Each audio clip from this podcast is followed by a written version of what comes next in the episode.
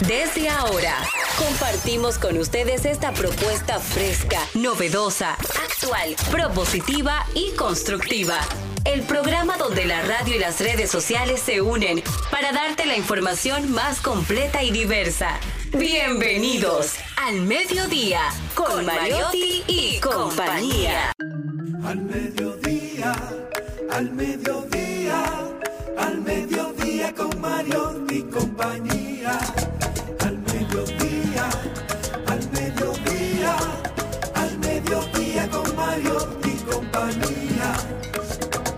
Quieres disfrutar de foros alternativos y de tuiteros rankeados, este programa es tu amigo. Tu revista meridiana para el talento una vía, para radio y redes variadas y con la canción del día. Al mediodía, al mediodía, al mediodía con Mario y compañía. Al mediodía, al mediodía, al mediodía compañía. Buen, buen, buen, buen, buen, buenos días, buenos días. Eh, llevamos ya hoy el verano, el verano lleva unos cuantos días aproximadamente, creo que tres días. Solamente tres. Tres días. Y yo tengo muchas cosas calientes. El 21. Bueno, el- ¿y hoy estamos? El verano, bueno, 21, un día, 22, 23, lleva tres días, porque arrancó el 21 y se incluye el 21. Tres días de verano, tres días de invierno en otros litorales, en otras zonas del planeta. Así es. Eh, ahora mismo ya, por ejemplo, allá en la Argentina, ahí en Brasil, áreas del- de, de Brasil, áreas eh, Chile, Chile, Sudáfrica, se siente ya, comienzan a sentirse temperaturas 5, 8, 9 grados. Pero bueno, lo importante es que el verano, que el verano se exprese y exista siempre en el alma, de manera permanente. Y que el invierno sean excepciones y coyunturas. Bienvenidos, bienvenidas al mediodía con Mariotti y compañía. Diversidad, divertida información sin sufrición. Radio y redes, redes y radio, radio responsable. Rumba 98.5 para la provincia de Santo Domingo y el Distrito Nacional y provincias circundantes. Mambo 94.3 FM para eh, Verón, Punta Cana, Contiqui, Ubero Alto. Premium 101.1 FM para prácticamente todo el Cibao Central. Santiago, Moca, La Vega, Salcedo, Bonao y una que otra esquinita de San Francisco de Macorís. Transmisión en vivo por Rumba 985fm.com, rumba 985fm.com. Ahí pueden ustedes vernos, pueden escucharnos ahora mismo, así en vivo, en vivo, en vivo. Al mediodía radio, arroba al mediodía radio son, es, es nuestra dirección electrónica, nuestra dirección digital. Nuestras cuentas están en Instagram, Twitter, TikTok. El programa lo pueden escuchar, lo pueden escuchar entero, entero, entero. Si usted lo desea por Spotify ya en la noche. Los domingos, los sábados a las 12 un resumen de este programa por Telefuturo Canal 23. Sábado a las 12, domingo a las 12, Telefuturo Canal 23. Señor Mariotti, Charles Mariotti Paz, ¿cómo anda usted? Muy buenas tardes, feliz, agradecido de estar con todos ustedes, de que nos acompañen en este horario de transición a la mañana, de la mañana hacia la tarde, que es al mediodía radio, hoy en una cabina repleta de personas muy, muy queridas. ¿Verdad? Así es. Darían Vargas. Contento y feliz de vivir en un país donde hay personas que se comportan como sádicos. En esa sociedad que yo vivo. como sádicos. A mí me, me parece, eh, creo que un amigo, creo que un amigo usó esa palabra ayer. Sí, Se me hace conocido ese amigo. sí, sí, creo que un amigo en una actividad le dijo, le dijo al, Porque hay un pueblo que no son estúpidos. le dijo, le dijo al presidente de la República, le dijo al presidente de la República que él maneja un gobierno lleno de sádicos. Y que el pueblo y que el pueblo dominicano no es Estúpido idiota ni estúpido y mucho masoquista. menos masoquista. Darían Vargas. Yo me siento muy contento y feliz. Ustedes saben por qué. Porque vivo en una sociedad que le permite a dos personas que se llamen las mellas ser más, imp- más importantes que Celine Méndez. ¿Cómo fue? ¿Cómo fue? En República Dominicana hay dos personas que se llaman las mellas que son más importantes. ¿Y quiénes son? ¿Quiénes son? Yo no las sé quiénes son. mellas son dos jóvenes muy importantes que ha creado la sociedad dominicana. Ejemplo, una es abogada Ajá. y la otra es contable. Ellas decidieron que el talento que adquirieron en la universidad fue tan poderoso que ellas mejor prefirieron parar eso y dedicarse a otra cosa. ¿Y qué hacen? Ellas son expertas en llevar felicidad a los hombres. Pero en, pero en, En en- OnlyFans. en OnlyFans. Sí. Ah, Esas son dos baluartes del país. Pero déjeme verlas. Enséñemelas. Darían. Ay, mi Eh. Jenny Aquino. Jenny, enséñame las mellas. No, la que yo tengo son mis hermanas, entonces son, no son esas. Son buenas. La única mella que Ah. me interesan a mí son. Las únicas mellas que me interesan a mí en mi casa son Mario Olimpia y Mario Eugenia Aquino Amparo. Estudiantes, las dos. Una de- terminó su maestría y la otra está terminando. O sea, esas no han decidido salir en cuera por ahí. Muy buenas tardes, señores. Oh. Eh, hoy es el Día Internacional de las Viudas, una fecha oficial promulgada Y son por la ONU. hermanitas. Ellas pelean en pareja. Pero espé- espérese, No, pero Jenny. que, que, que, que, Pero que- que- de- que queda un productor está como muy poco. Ellas pelean en parejas.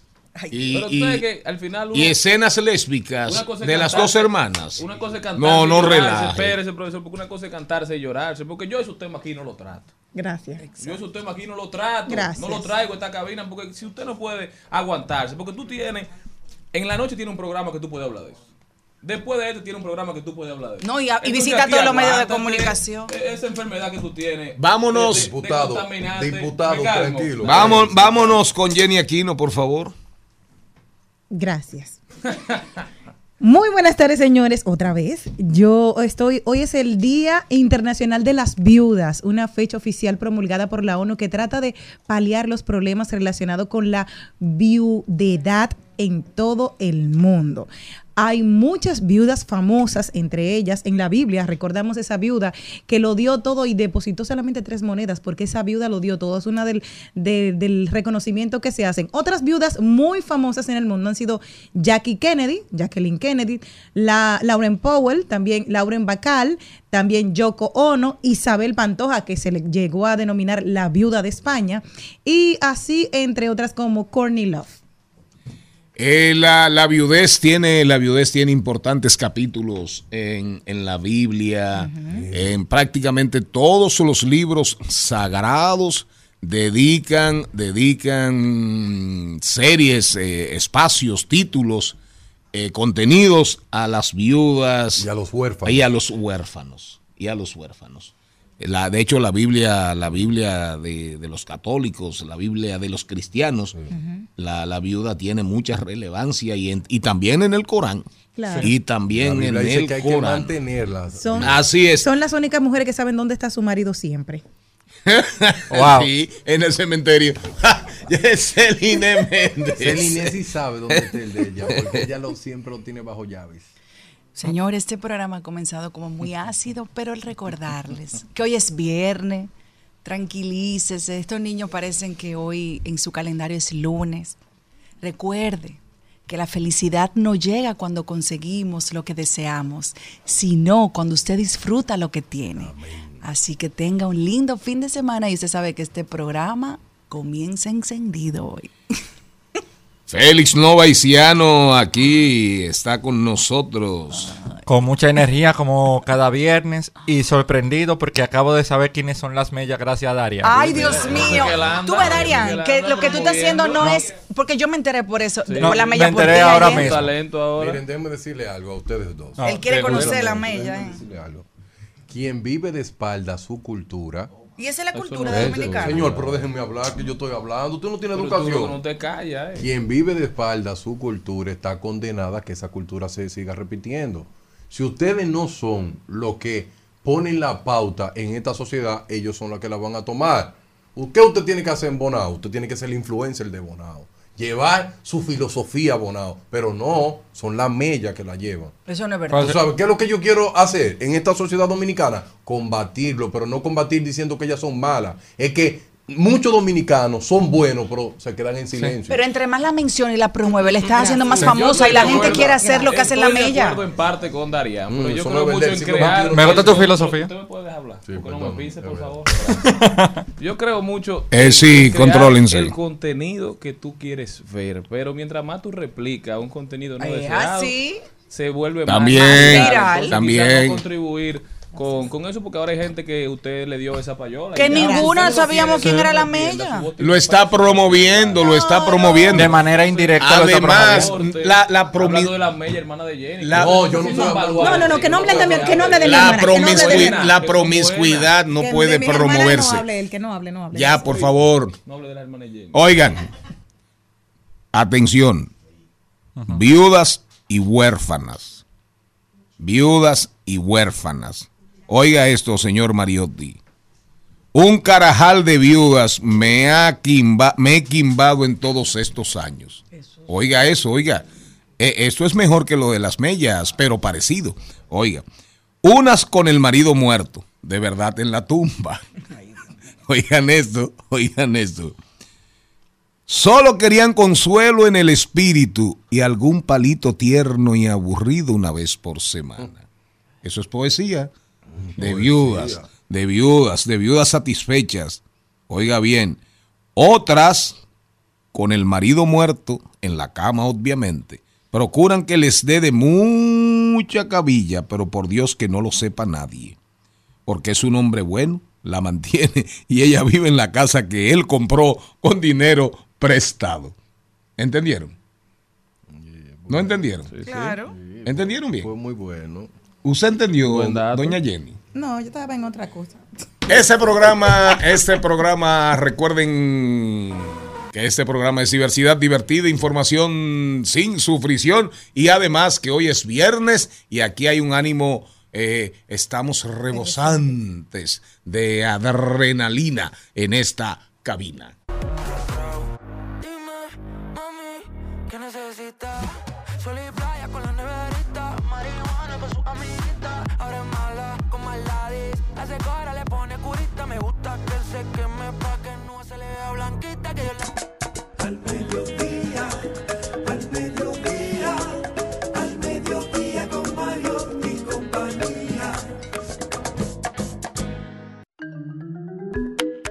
Hoy, hoy, hoy, hoy tenemos un contenido como siempre diverso, interesante, a momentos profundo, a mom- por momentos super superficial.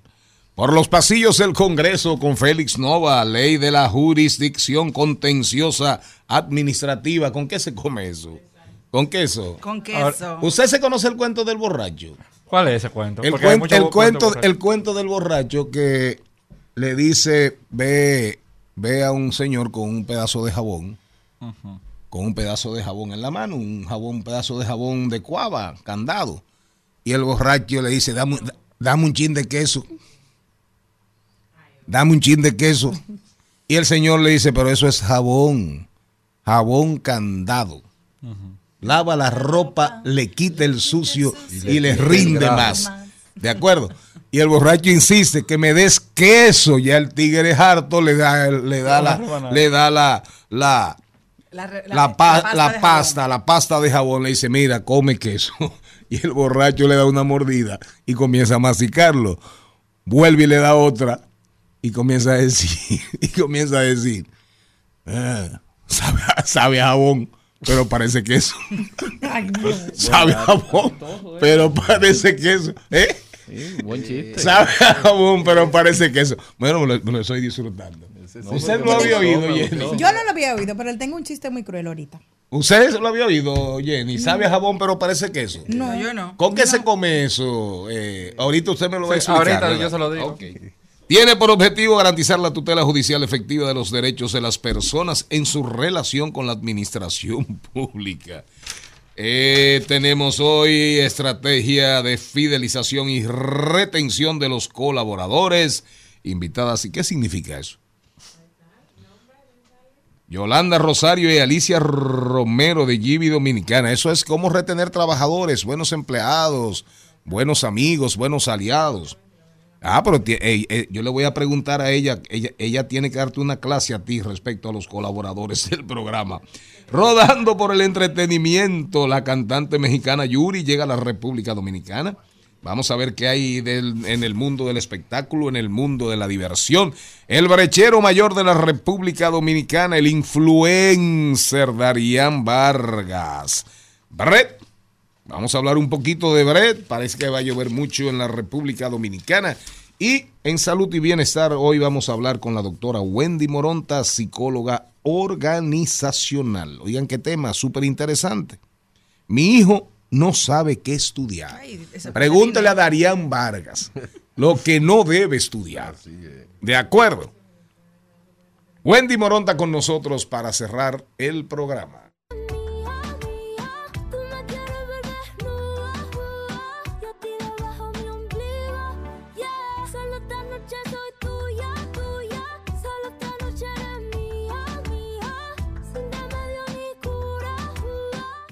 El Congreso. ¿Con qué se come eso? Conozca los procesos e interioridades del Congreso Nacional en un recorrido por sus oficinas y departamentos. Caminemos con Félix Novaiciano. Aprobado. Aprobado. Aprobado. Aprobado. Por los pasillos del Congreso. Don Félix Novaiciano desde la provincia Monseñor Noel. ¿Cómo anda usted? De maravilla, con muchos ánimos, compartiendo cabina con cada uno de ustedes. Y descubriendo hoy un capítulo nuevo interesantísimo, Las Mellas. Ay, Charlie. Las ya mellas está promoviendo eso. No, de verdad, yo me quedé sorprendido con el tema de las mellas. Porque yo como esos temas siempre los tengo de lejito. Yo también. Parece que usted buscó algo y se sorprendió. No, no, cuando tú, no, cuando tú estabas hablando de eso es que me puse a investigar. ¿Y tú se lo enviaste a él? No, No, porque yo nunca lo he visto, tú lo viste. Tú lo, ¿Cómo que no? Si tú lo trajiste ayer aquí. más que Google. Adelante, señor No se le Nova. enseña al- a don productor eso, que no puede. Ley de la jurisdicción contenciosa administrativa. Eso me suena como, eso me suena como a, a, a- a Olivo. En verdad, tiene algunas pautas viniendo de él. De Porque- Olivo. Porque fíjate, Del doctor Olivo. sí. Uno de los- Olivo Rodríguez, Sí, lo sé. el, uno de los Mejor. eh, quizás el mejor administ- ¿cómo se- Administrativista. Administrativista del país. Ese proyecto de ley nace por lo siguiente.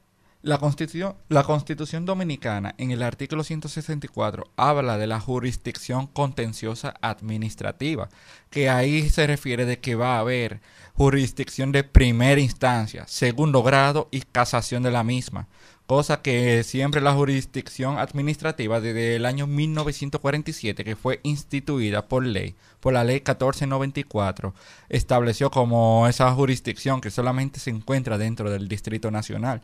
Y todos los casos que sea contra la administración pública y temas derivados a ella van a esa jurisdicción, que normalmente tiene demasiados casos encima porque es la única que hay en el país.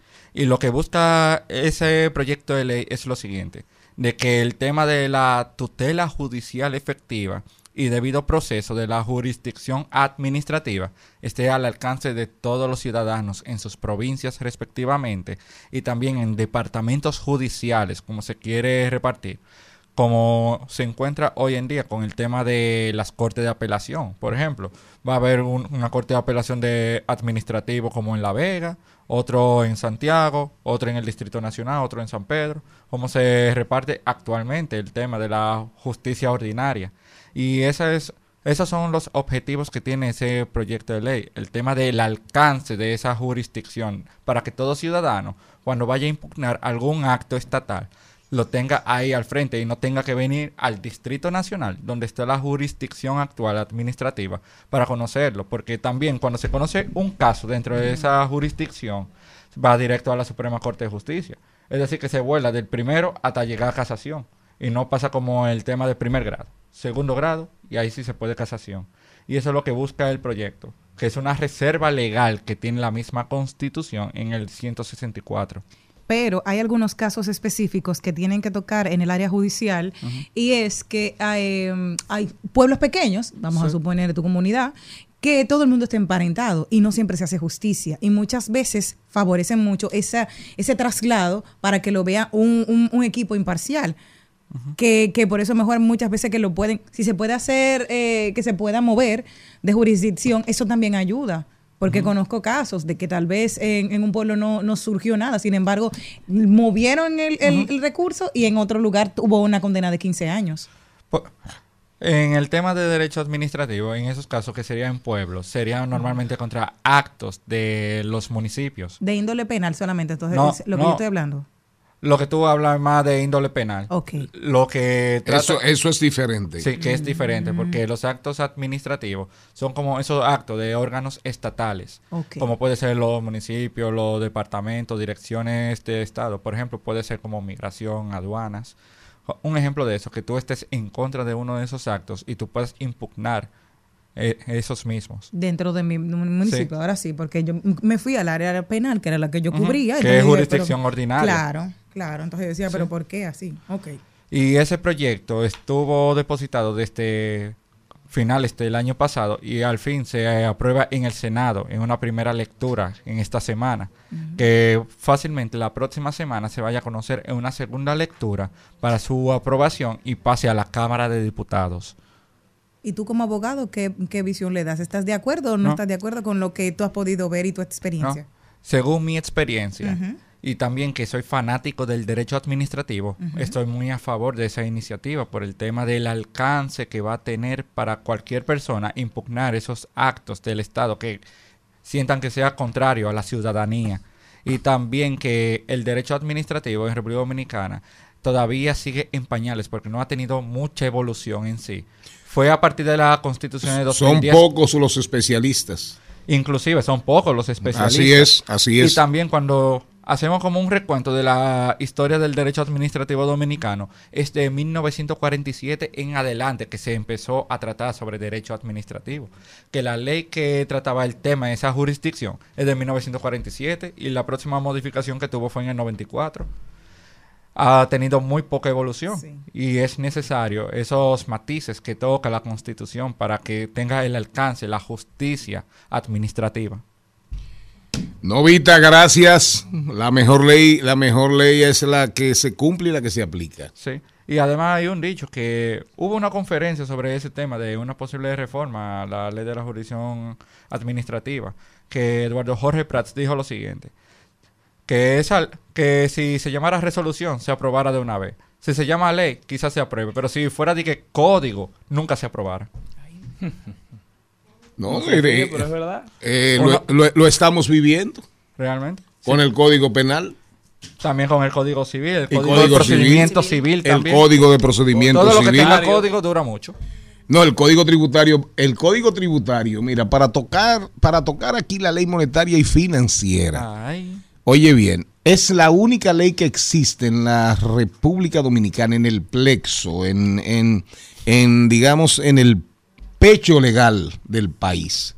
Es la única ley que requiere para su modificación o aprobación, cualquier cosa que tú vayas a hacer, una mayoría súper calificada. Súper calificada. ¿En número qué es? Eso significa que es la de 32 senadores, no es la, la- dos presentes. terceras partes de los presentes, no, es la dos terceras partes de, La la, matrícula. matrícula, que es diferente. Ya entendiste que es una cosa diferente. Una ley, eh, una ley orgánica requiere para su aprobación, modificación, re- lo que fuere, para su aprobación sobre todo, rechazo no, aprobación, requiere las dos terceras partes de los presentes. Es decir, que con que ¿cuántos senadores? 17 senadores, eh, 18, No, de por 20, qué sé yo. De presentes es las dos terceras partes de los que están ahí, en el hemiciclo, en la sesión. Ahora, la ley monetaria y financiera es las dos terceras partes de la matrícula senatorial o de la matrícula diputación. Serían 21. No, es 21, la dos Sí, terceras. 21. Ah, ok. de senadores. De senadores. Y de de, los y- 32. y- y de los 32. Mientras que el, 21 tienen que aprobar, es difícil. ¿Entiendes? Entonces, ahí, ahí, eh, la- el mundo financiero, el mundo financiero se cubrió, Ujú. se cubrió Y también El- el, tema de los parques nacionales también, no es una Sí, sí. supra No, pero eh, eh, la, la- la que, la que tiene que ver con áreas protegidas. Áreas protegidas. Con áreas protegidas. Es decir, que aquí, aquí eso es difícil. Tú modificar esa, esas iniciativas, esas leyes, ahí sí da, ahí sí da, ahí sí da trabajo. Pero qué bueno, Nova, qué bueno, porque esa ley hacía mucha falta, sobre todo a partir de los mandatos, de los mandatos de la Constitución del, del 2010. Completamente. Debemos, debemos traer un día aquí a, a Olivo Rodríguez Huertas, eh, Huerta, Sí, sin ese, Huerta. para que nos explique un poquito y hable con usted sobre este tema para edificar a la ciudadanía. Podría comunicarme con él para... Sí, sí, perfecto. Dígale que su amigo Charlie Mariotti le ruega, le implora que venga aquí al mediodía con Mariotti y compañía.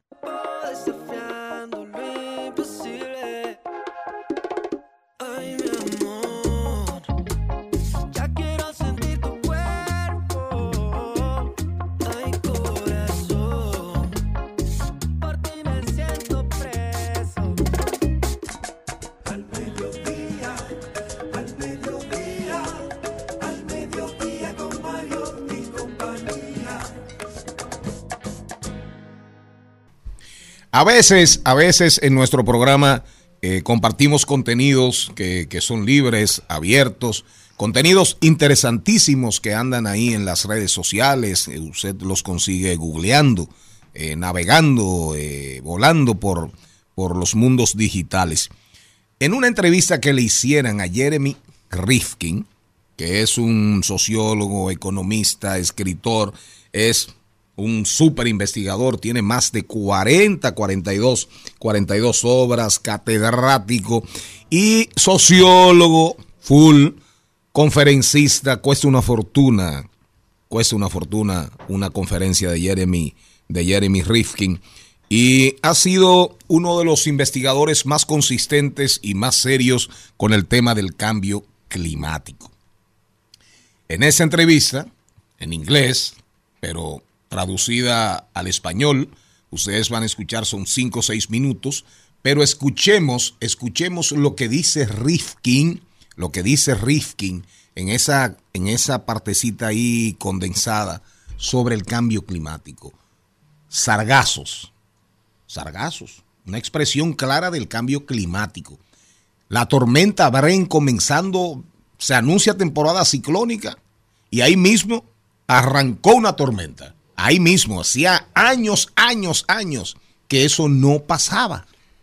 Y si usted sigue buscando las expresiones del cambio climático, usted se va a dar cuenta de la trascendencia, como dice, como dice el amigo Nova, a partir de un ensayo de, de Antonio Gramsci, prohibido odio a los indiferentes.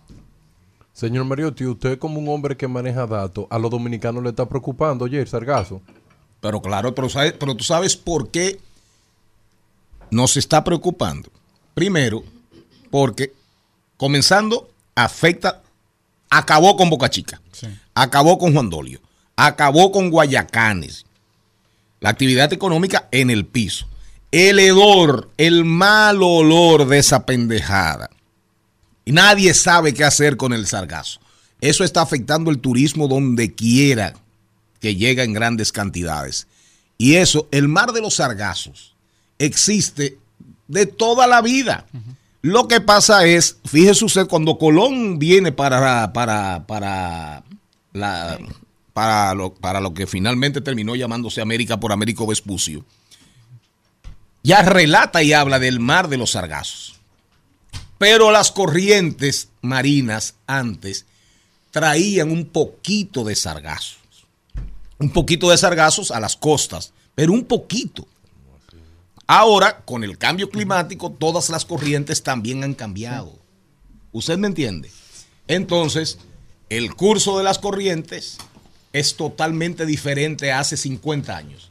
Y ahí están las consecuencias. Cambio climático. Don productor, también con el sargazo afecta también como al sector eléctrico porque tenemos algunas Claro. plantas que reciben Claro. energía hidroeléctrica y por el tema de sargazo hace que se interrumpa eso.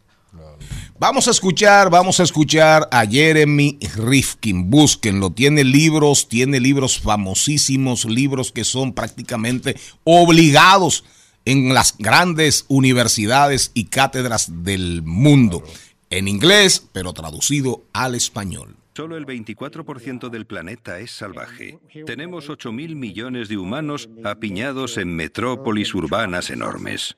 Lo que estamos empezando a ver es una transformación dramática de la evolución de este planeta. Nos encontramos en la sexta extinción masiva de este planeta. Eso ni siquiera ocupa titulares. Es el momento más importante y la noticia más importante desde que estamos aquí. Y recordad que somos la especie más joven, somos unos bebés. Los Homo sapiens llevamos 200.000 o 250.000 años aquí. Nuestros científicos nos dicen que probablemente la generación que están haciendo ahora sea testigo de la extinción del 50% o más de las especies clave. Nunca volveremos a verlas, nunca volveremos a escucharlas. Llevan aquí millones y millones de años. La última gran extinción fue hace 65 millones de años. Tenemos que entender que por cada grado Celsius que aumente la temperatura, veremos estos sucesos con más frecuencia. La pregunta es cómo abordar esto. Hemos abocado a toda nuestra especie y al resto de especies a la extinción por la idea del dominio. Ahora creo que empezamos a darnos cuenta. Este es un gran cambio en nuestra percepción, como el que se produce cuando la generación Z se identifica como miembros de la misma especie. Empezamos a darnos cuenta de que este planeta es mucho más grande y más poderoso de lo que pensábamos cuando creíamos que nosotros lo dominábamos, y de que nuestra especie es mucho más pequeña, menos relevante y nada necesaria para el planeta. Estos son los dos grandes cambios en nuestra percepción que suponen una buena noticia, porque nos hacen ver que el modelo en el que nos hemos basado ya no sirve. No nos basta con cambiar alguna cosa. Lo que nos ha llevado a esta crisis no son solo los combustibles fósiles que impiden que el calor del Sol salga del planeta. Es la manera en la que hemos concebido nuestra gobernanza, cómo organizamos nuestra vida económica, nuestra relación con la naturaleza, nuestro enfoque científico, cómo educamos a nuestros hijos, incluso cómo nos vemos a nosotros mismos. Las categorías básicas que hemos utilizado basándonos en el dominio de este planeta nos han llevado hacia la extinción. El problema es que las ideas en las que nos basamos para intentar solucionar esta crisis son las mismas que la originaron.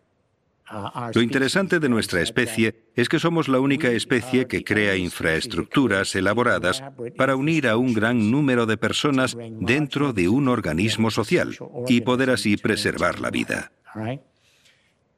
Por eso tenemos que reiniciarnos. En esencia, en esencia, ahí está la esencia de la entrevista y la parte de la parte que tiene que ver con el cambio climático. Oigan, oigan bien cómo lo plantea este, este individuo, un investigador, quizás debe estar entre las tres voces más autorizadas del mundo respecto al cambio climático. Y aquí en República Dominicana, como él lo dice ahí, eso no es tema. Eso no es tema. Aquí cuando vemos a un líder o una líder medioambientalista embromando mucho, la, la gente lo que dice, este sí jode, esta sí jode, este sí jode, esta sí jode. Y, es- y a esa gente las minimizamos, las minimizamos. Pero por eso quise compartir con ustedes eh, lo- la opinión de Jeremy Rifkin. Decían él que, que solamente en 50 años esta generación puede ver cómo se pueden extinguir todos nuestros animales, que la última gran extinción pasó hace 65 millones de años. O sea, miren la diferencia, 50 a 65 mil millones, me- 65 millones de años. Entonces, eh, todo lo tenemos en la mano. Está en que si tú quieres cambiar el mundo es deja de estar tirando eh, botellitas en la calle. Si te tomaste algo plástico, a utiliza de dejar de utilizar el plástico, el plástico de un solo uso. Hay gente de que podemos comenzar a hacer conciencia porque tú aspiras a que tus nietos vivan en un mundo que al menos puedan ver algún animalito.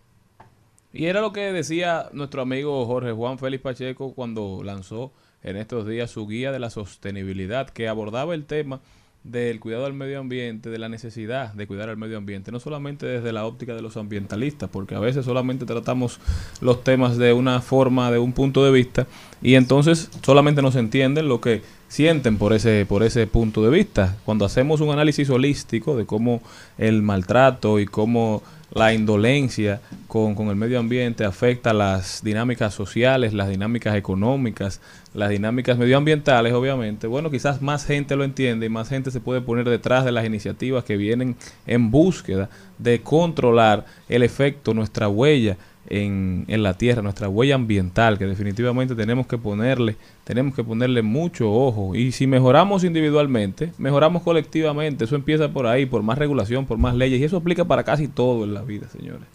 Todo As- empieza por uno. Así es, vámonos con los deportes al mediodía con Mariotti y compañía. Diversidad divertida, información sin sufrición. El al mediodía dice presente. Dice presente el músculo y la mente. El músculo y la mente.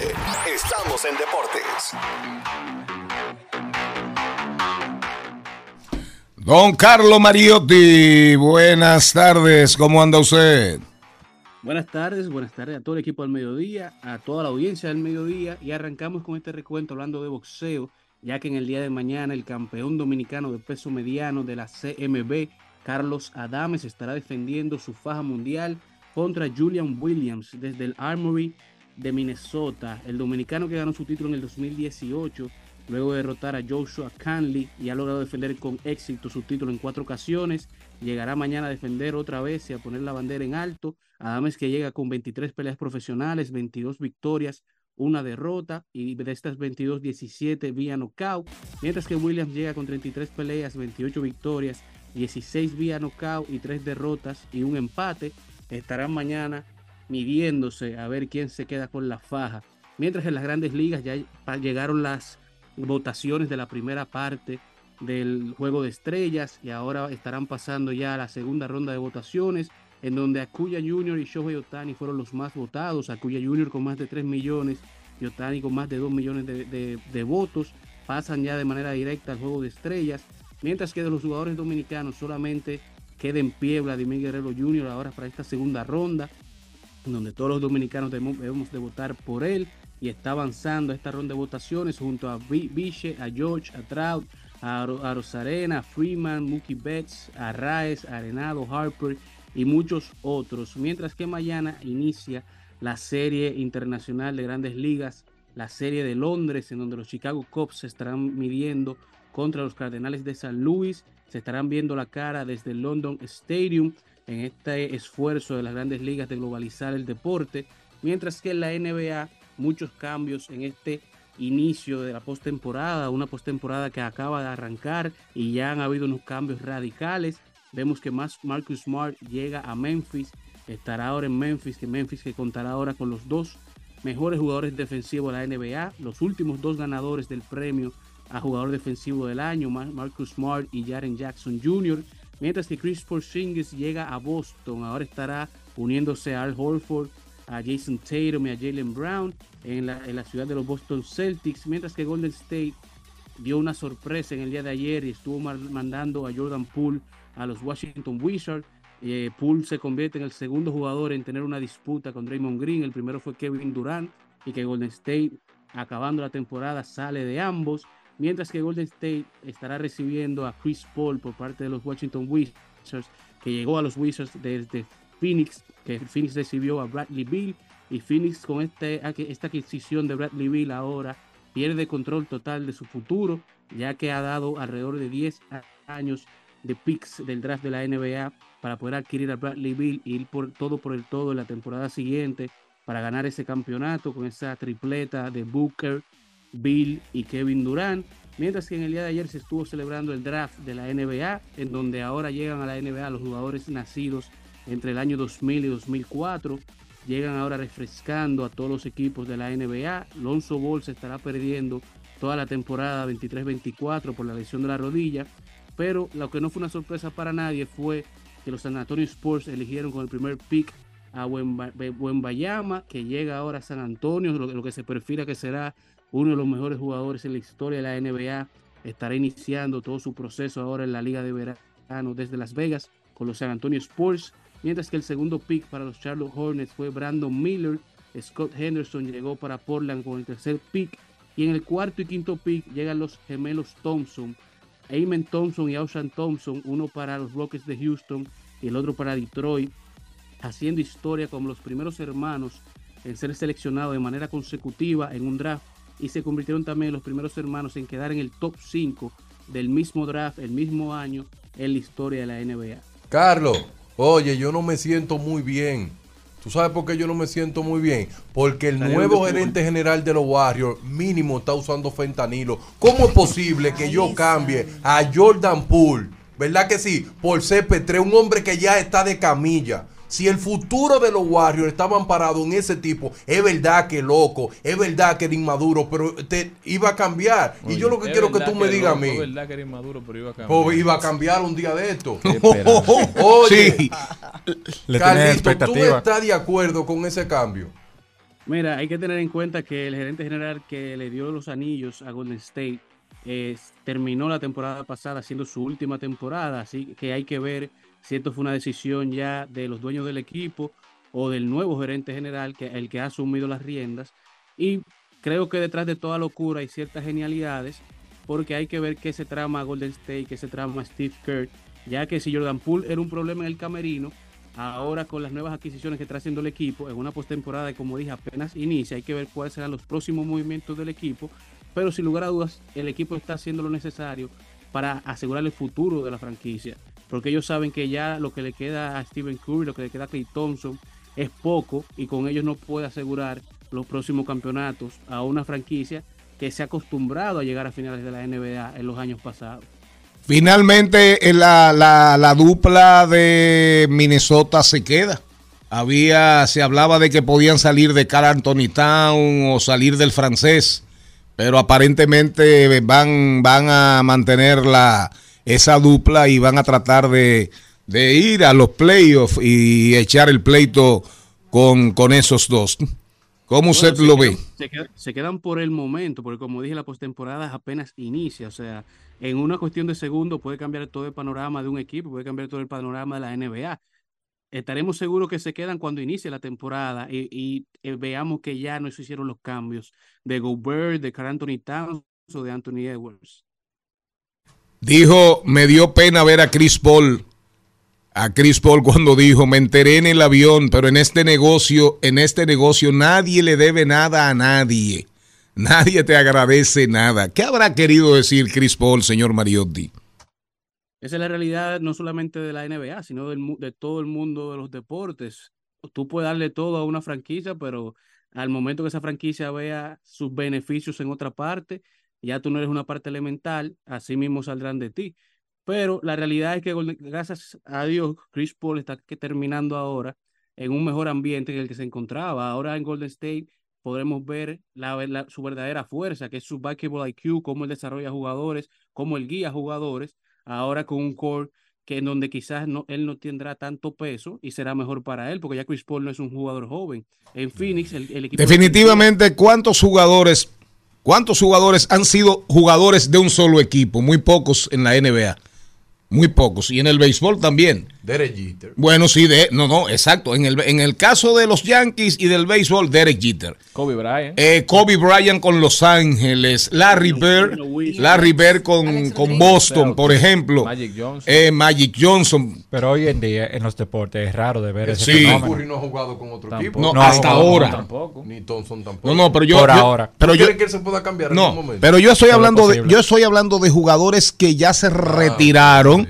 Por ejemplo, Kobe Bryant murió, Lakers. Larry Bird vivo, Lakers. No, eh, Bill Russell. Bill Russell, 11 anillos con los con Boston. Boston Celtics la vida entera. Pero cuando tú sacas la lista de jugadores de una sola franquicia en todos los deportes, en todos los deportes de, de equipo, es la, es, la cantidad es ínfima. Gracias a Carlo Mariotti. Seguimos en Al Mediodía con Mariotti y compañía. Vino blanco, noche viejas canciones. Y se reía de mí, dulce embustera, la maldita primavera que queda de un sueño erótico, sí.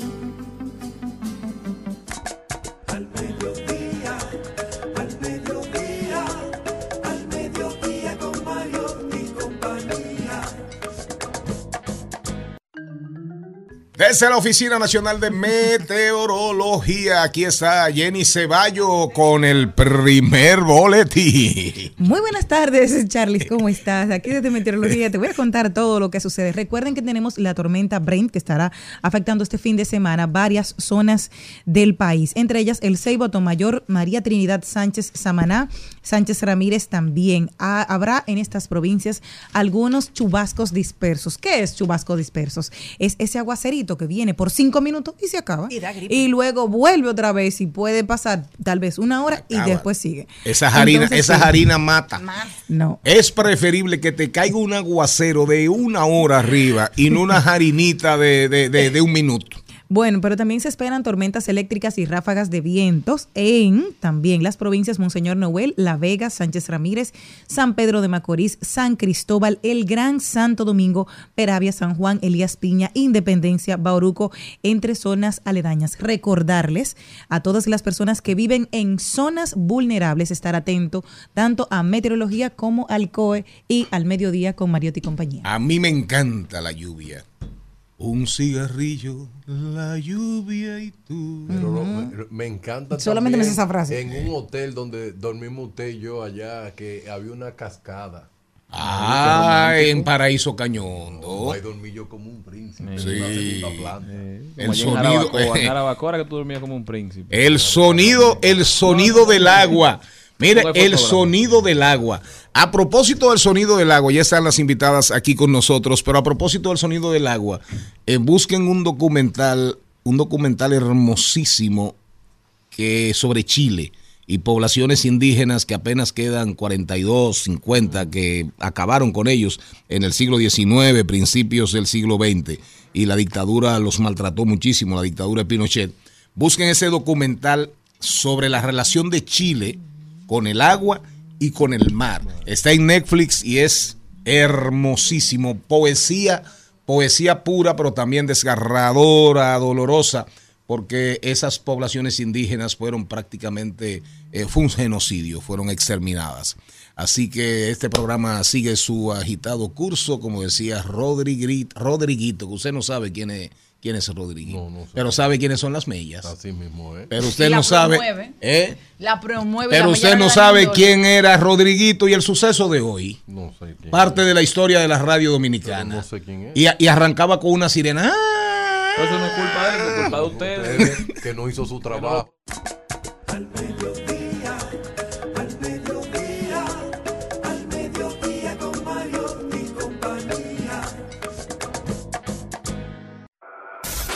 En Al Mediodía. ¡Ay! Lo dijo. Ay, lo dijo. ¡Ay! Lo dijo. Ay, lo dijo. ¡Ay! Lo dijo. ¡Ay! Lo Mira, a, a propósito, antes de entrar en el ahí lo dijo.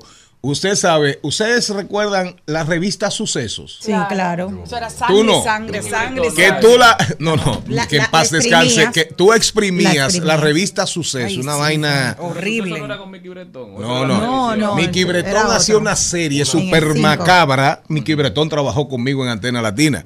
Eh, trabajó, que en paz descanse. Mickey Bretón. Mickey Bretón hacía una serie super macabra porque él tenía una mente, él tenía una mente así como medio macabra. Eh, Es que veía de, eso, no de- dormía. de películas de horror. Pero la, la revista Sucesos, Mm. usted, como dice Jenny, tú la exprimías y era sangre. Entonces, oiga bien, Rodriguito en la radio tenía un, era un toque de queda. Se llamaba el suceso de hoy. Y arrancaba con una sirena. Ah, ah. Entonces él narraba, él narraba que un campesino se entró con, a machetazos con otro por una, un pedazo de tierra, que un, una- en un concubinato se dio un pleito y, una, y lo apuñalaron. Pero era una cosa digna, claro. Eran historias dolorosas, de dolor, tristes, pero la manera en que él lo hacía, busca, busca ahí, busca, googlea ahí, busca, busca en, en YouTube, en algo que, te- que es Rodriguito y el suceso de hoy. Y eso fue, eso, eso llenó una época en la radio dominicana. En lo que, los muchachos buscan ahí, eh, ¿lo encontraste? No. ¿Lo encontraste? Pon algo, pon algo. Buenas tardes, amigos oyentes. Mejor mejora, mejoral. Mejoral. es más eficaz y más seguro contra todos los dolores, presenta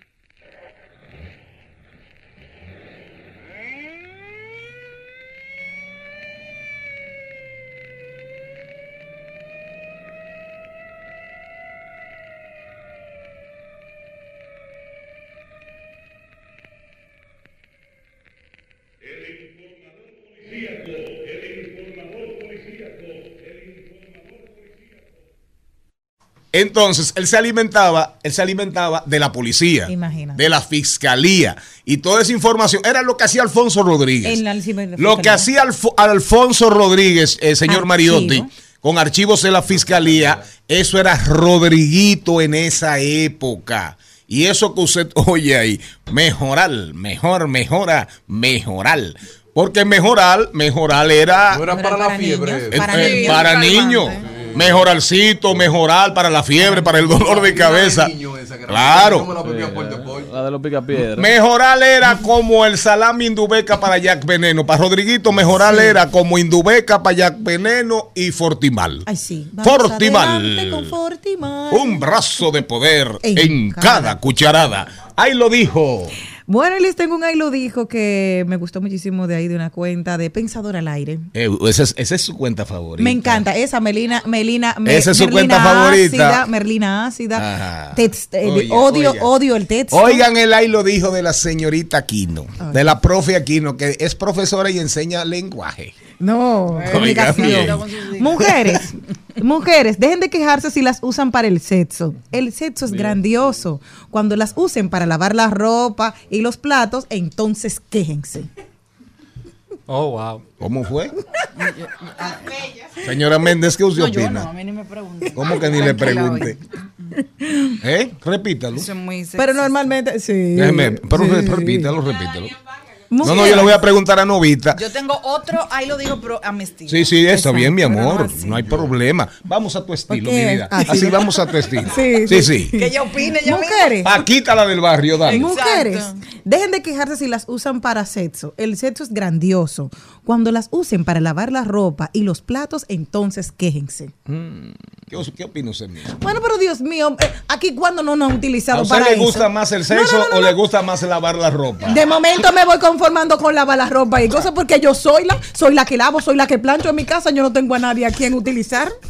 Novita, ¿qué opina usted? Que cuando yo escuché eso de Jenny, Ah. de una vez yo pensé en las mellas. Tú, no ¿eh? No, no, no no fanático. La gente de Tú Bonao. me hiciste un daño, Darian. Fuiste tú, Darian, nosotros- Darian, contigo empezó todo. Celine Méndez con otro ahí lo dijo. Vamos a ver ahora el estilo Méndez. Bueno, esta es de una de las cuentas que yo sigo. Ajá. Se llama Entre Reflexivo. Ente, Reflexivo. ente reflexivo. Más se pierde por indecisión que por una mala decisión. Cicerón. Así es. Pero eso va en la línea de, eso va en la línea de Gramsci. Y los, los indiferentes, los que no toman partido. Hay gente que no es, que es incapaz de no tomar una decisión Gente por miedo a una mala decisión. Esas son personas grises, Claro, que no son ni blancas así es. ni negras. Repítalo, por favor, don Cicerón. Más se pierde por una indecisión que por una mala decisión. Totalmente de acuerdo. Esa gente así que, que viven vacilando. La gente que no confronta, que no pelea con nadie. Yo recuerdo cuando el, el- el don productor, el señor productor aquí presente, eh, que tiene un amigo que es secretario general de un partido. ¿Es amigo suyo? Eh, yo, sí, amigo mío. Presente. Yo, yo recuerdo, yo recuerdo que a mí me decían algunos amigos, digo al, al- al secretario general, no al don productor, le decían, usted está- no se busque tantos problemas, usted está peleando mucho. Eh, y yo le decía, señor, el hombre que no toma decisiones, el hombre que no asume posiciones, no existe. No existe. Hay seres humanos que viven vacilando, que viven cavilando, pensando y, y no son, y no toman la acción, no toman el camino de la, de la práctica, de la realidad. Y por eso se pierden. Y hay muchos políticos que quieren caerle bien a todo el mundo, a todo el mundo, y no pelean con nadie, y no pelean con nadie. Qué bueno, aplausos, las focas aplaudiéndolo. Ahora, cuando usted comienza a tomar posiciones y asumir posiciones, Salen los enemigos. usted coge color. Usted pasa de ser un ser desteñido Toma a un arco iris. Y los O yo. dominicanos no son estúpidos. ¿Quién fue el que dijo eso? Una tallota ¿Quién con fue el que dijo. Ni masoquista tampoco. Ni idiotas. Ni idiotas. Qué genio fue el que dijo eso, ¿eh? Y es que lo repite. ¿Qué necesitas?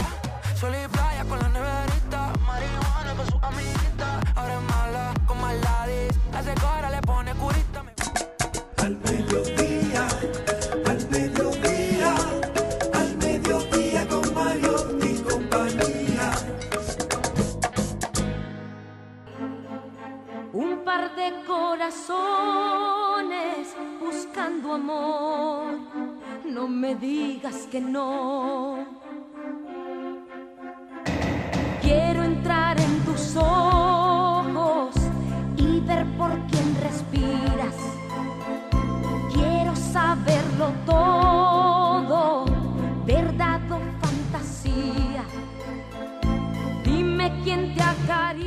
Vamos, Yuri, vamos. Mejor que yo, con quien sueñas amor, te has cansado de mí. Yo voy mañana Oh, con mi mamá.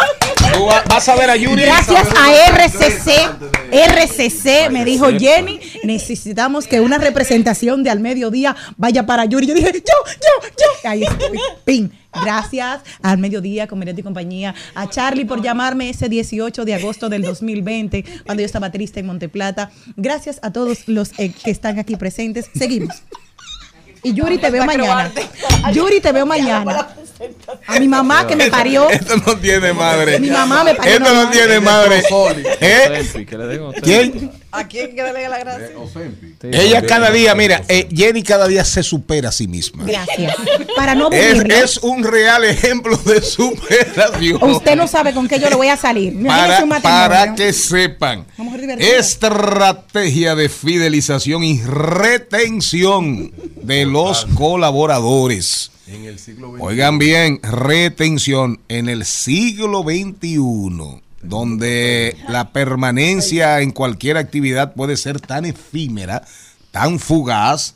Esto es importante que entendamos hasta las amistades, ¿verdad? Son tan fugaces en estos tiempos. falsas. Yolanda del Rosario. Yolanda, bienvenida, buenas tardes. Muchas gracias. ¿Cómo están ustedes? He gozado muchísimo. ¿eh? Ah, no, aquí. Un programa de Eh, alto eh, nivel. ese- muy alto nivel. Ese programa, el eslogan lo dice, diversidad divertida, información sin sufrición. Y de verdad que cada vez que vengo de aquí me siento como en casa. Ustedes son muy agradables. Ah, pues en su casa se goza. Buena, mucho, bue- pero mucho. buena atmósfera sobre todo y no se siente buena vibra Y aquí. quiero confesarle, quien diseñó este programa hizo un curso de antropología. En Infotec. En Infotec. Y de Y producción. sociología Y de todo. producción y él también. fue uniendo cosas. En un el usted. Y también da el Eh, curso Él para se ser secretario. dos meses con el Dalai Lama para estudiar. el- Oh, wow. Ah, con el Dalai Lama no. Con, ¿Con con- no, con, ¿Con con- John. Fulhan. con Jackie Chan. con Jackie Chan. Eh, sí, y Bruce Lee. Y Bruce Lee resucitado. Eh, allá en, en los Himalayas. Que a propósito del cambio climático, ¿usted sabe a qué velocidad se están los glaciares Derritiendo. de los montes Himalaya derritiéndose? A un 65% más que hace 55 años, Wow. 50 años. Y eso mismo está pasando en el Ártico, eso está pasando en la Antártida, eso está pasando en, en los Alpes, en todas partes. Comience usted, eh, eh, Y comience así usted. mismo las empresas también se están derritiendo. Muchas personas que no son fieles a las empresas ya.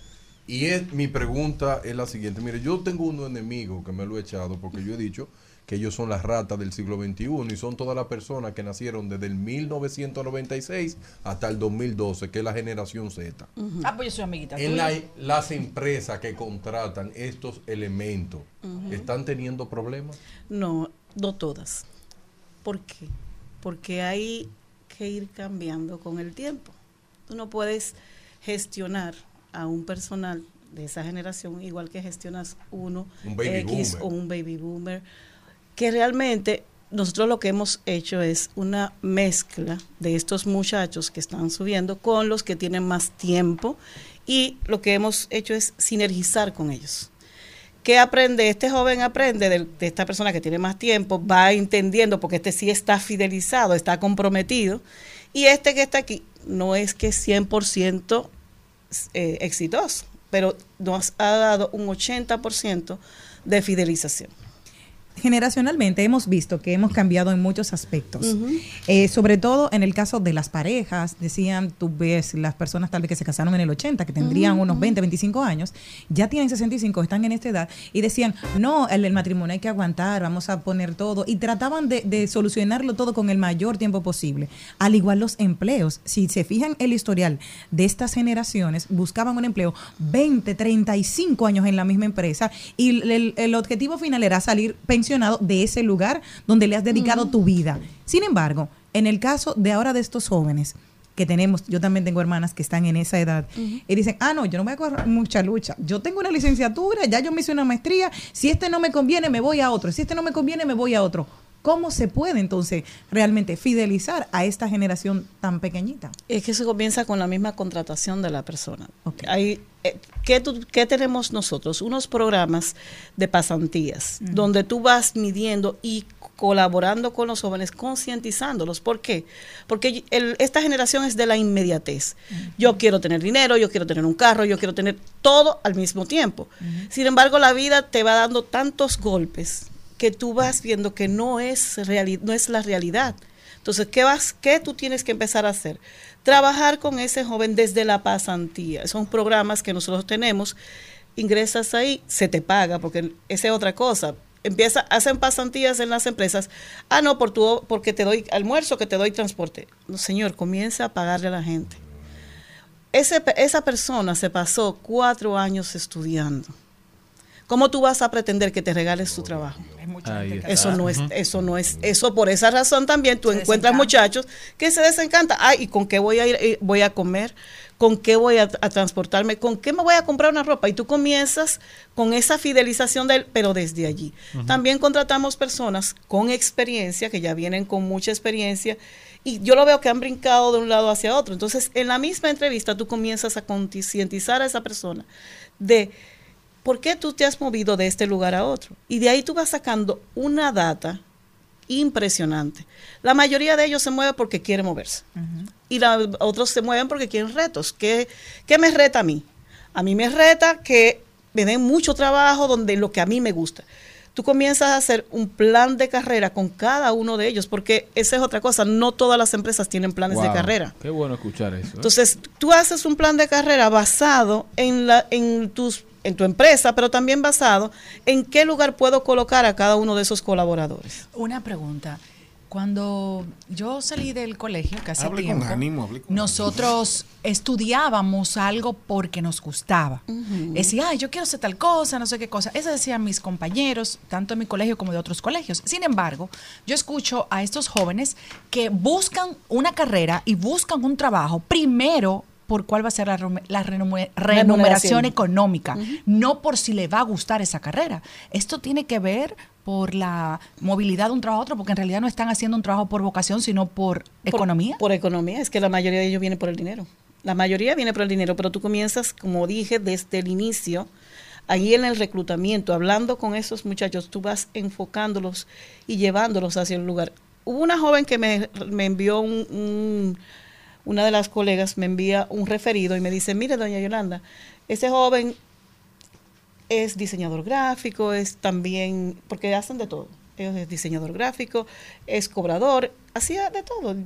Cuando me senté a hablar con él, veo que es que tiene una situación muy particular personal. O sea, él se, casó, se tuvo que casar con 20 años y una mujer embarazada. Ya él necesitaba dinero urgente. Entonces yo le dije, ¿qué tú quieres hacer? La posición que yo estoy buscando es un diseñador gráfico, pero yo veo que tú no tienes experiencia en diseño gráfico. Y lo que necesito es una persona con este perfil. Ahora bien, ¿hacia dónde te quieres encaminar? No es que yo quiero diseño gráfico, entonces comienza a estudiar basado en eso. Ahora, te puedo recomendar a otro lugar que necesitan un junior y tú puedes trabajar iniciando a aprender lo que te gusta. Ese joven le dijo a la, a la colega que él nunca en su vida se había entrevistado con una persona que lo enfocara hacia donde él quería ir. Entonces, eso es, el tema es que comienza también desde, desde la misma escuela. No te van enseñando en los colegios cuál es la vocación, analizar esa vocación. Hay muchísimas test que se le pueden hacer. Y también al joven, ahora está en su casa, le están permitiendo que haga lo que ellos quieran. No te, no te encaminen. Pero a- aunque no tiene que ver con el tema, eh, Charlene, pero guarda relación. No sé si realmente lo dijo, pero si lo dijo, no nos sorprende tampoco. El ministro de Educación dijo, oigan bien, ya entendemos el fracaso total del programa inglés por inmersión, porque supuestamente el ministro de Educación dijo que los profesores inglés no, saben inglés. inglés. No saben inglés. Pequeño detalle. Eh, sí. Un detallito. Pero ustedes en Gibi le están dando una forma de ver el tema de, de reclutar que yo creo que es la correcta. Porque si usted no establece su cultura, usted no establece el, lo que usted quiere a la hora de usted buscar el talento que va a trabajar en su empresa, muy difícil que esa persona pueda destacarse porque nadie da lo que no se le pide. Es Es, muy así. difícil tú sobresalir cuando tú no sabes cuáles son lo, lo- lo que la compañía espera de ti. Tus expectativas, exactamente. Entonces, ¿cómo puede una empresa ponerse en contacto con ustedes para hacer, digamos, un presupuesto de lo que ese, acompa- ese acompañamiento llevaría? Porque mucha gente le tiene miedo a este proceso porque entiende que es muy caro, pero yo le digo a la gente, bueno, más caro es tener ese alto nivel de rotación, que la gente no tenga una buena imagen de tu empresa y que no tengas una buena cultura ni empleados que estén capacitados para brindarte el servicio que tú necesitas. Y pongo lo que usted dijo hace un momento de no saber lo que la persona espera, porque quizás tú tienes una persona que su motivación es transaccional meramente, que solamente quiere dinero, No, pero quizás tienes alguien que lo que le interesa es trascender, que su motivación es trascendental y quiere crecer mucho, con puestos, que tú lo, en vez de aumentarle el sueldo, tú le dices, ahora tú eres director y esa persona va a rendir mucho mejor. ¿Cómo puede la gente entonces hablar con ustedes para lidiar y tratar de desarrollar un programa? es que la comunidad Hibi no te cobra nada. Nosotros Oye, tenemos, tenemos una, una comunidad de aproximadamente 5 mil ya. Teníamos cuando vinimos la otra vez 4 mil y pico. Ya somos 5 mil gestores. Todo eso es ayuda mutua. En República Dominicana, porque a nivel internacional son 18 países, que si tú en algún país de esos estás o tienes relación o tu empresa tiene una sucursal, también te colaboramos allá. El día 30 de junio es- de este mes tenemos una, una actualización eh, de, la- del gestor de talento humano eh, programado por Argeco en el centro media. Es, ahí vas a ver temas, diferentes temas de interés. Eso ese sí conlleva un costo porque eso no lo está manejando Higby, sino yo voy a ser simplemente la- una de las conferencistas, que hay ocho conferencistas espectaculares con relación al tema de la retención, el tema de la- de- del psicológico en las empresas, cómo tú manejar la tecnología también, porque esa es otra cosa que hemos visto. El gestor de talento humano tiene que amar la tecnología, Claro. porque hay, muchas veces hacemos todo manual y cuando tú tienes una persona que es solamente para ingresar y de- despedir personal como gestor de talento humano, no vas a tener todo esto que tú estás viendo en la comunidad. La comunidad está abierta a que ustedes lo que necesiten como empleadores lo soliciten. También hay personas que por- se dedican 100% a eso y pueden hacer cotizaciones con ellos directamente, pero nosotros como comunidad somos una mesa de ayuda en donde tú pides lo que necesitas y con Para todo el cariño- empleadores y empleados. para, Y- para y- todas las gestores de talento humano. Y si tú- por ejemplo, ahora yo estaba reunida con una panadería que va a entrar a la comunidad para que le colaboremos, porque no tienen gestión de talento humano. Y nosotros le vamos a reclutar el personal gratuito, le vamos a hacer Wow. una serie de, de- de- de soportes porque no tienen la persona. Y luego ya le, sí le vamos recomendando de la misma comunidad personal para que se ingrese allí, de las personas que tenemos sin empleo. Que es, para eso es que se crea esta comunidad de sinergia y de ayuda mutua. Mi pregunta final de, de mi parte. Es Es un tema- es un difícil. tema que causa emoción. Es difícil retener el talento humano tecnológico. no, siempre y cuando tú dijiste, él dijo algo ahorita, espect- Yo, él. sí, tú, tú. Ah, yo. Tú dijiste algo ahorita con relación al crecimiento interno. La persona de tecnología le gusta el dinero, pero también le gusta crecer.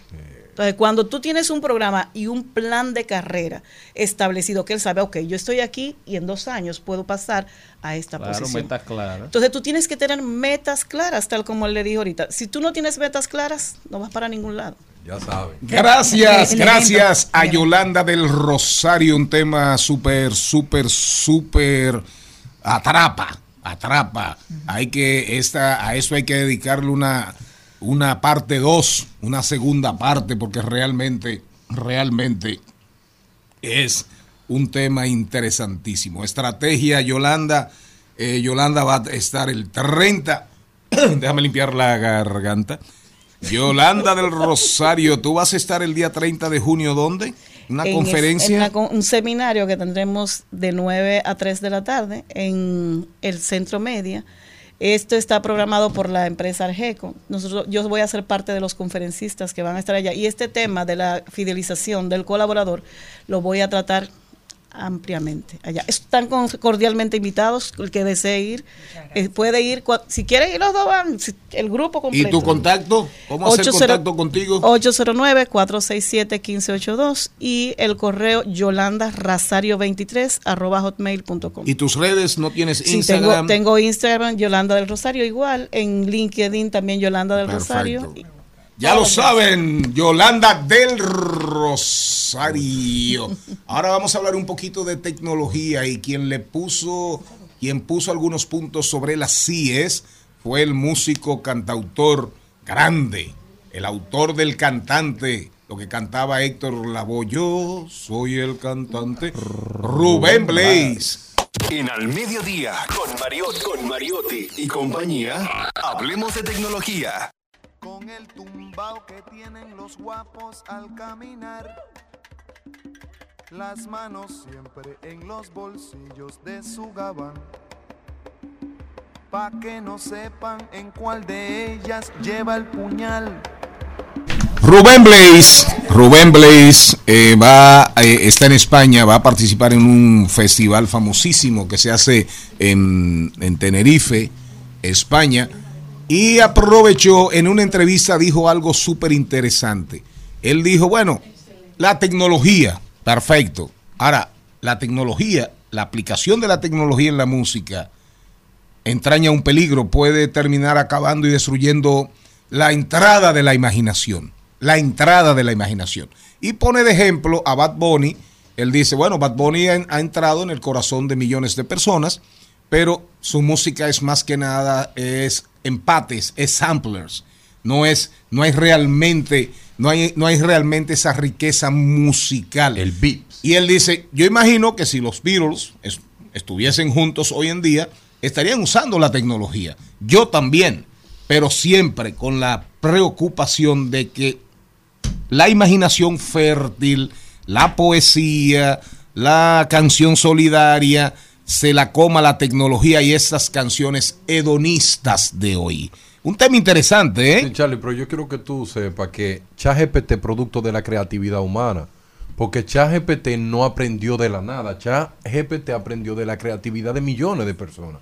Partiendo de ese paradigma, yo te puedo decir que ChatGPT, cada vez que tú le dices que escriba una canción, la escribe diferente. Y si, no sé si te enteraste que ChatGPT una inteligencia artificial que pudo eh, duplicar la voz de Drake logró 10 millones de reproducciones en 24 horas. Una canción creada por una inteligencia artificial que alcance 10 millones de views en 24 horas, eso es un reto para los artistas. Porque tú no estás compitiendo solamente con una máquina, tú estás compitiendo con 175 mil millones de neuronas. ¿Y qué yo le quiero decir a Rubén Blaze de esa cosa que él está diciendo? Atención, Rubén, te habla Darían Vargas, Así mismo es. el influencer Y te voy a mirar dominicano. de frente para decírtelo, Rubén Blaze. Mira, Rubén, tú tienes canciones bellísimas como Amor y Control. Como la, la del padre Antonio y el monaguillo Andrés. Pedro Navaja. Pedro Navaja. Pero ¿sabe qué? Esos códigos para esta generación quedaron atrás.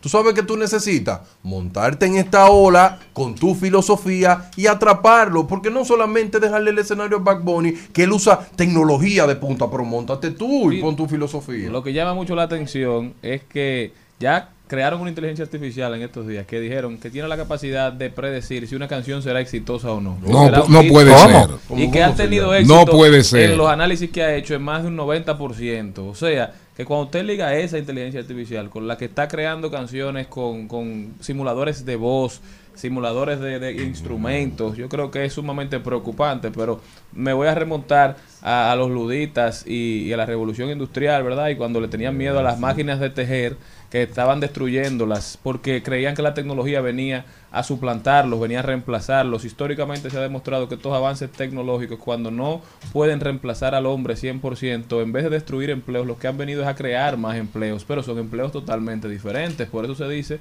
que los que sí se van a adueñar del mundo son esas personas que sepan utilizar la inteligencia artificial, que no es la inteligencia artificial como tal. Entonces lo que tenemos que ponernos al día, mucho isla.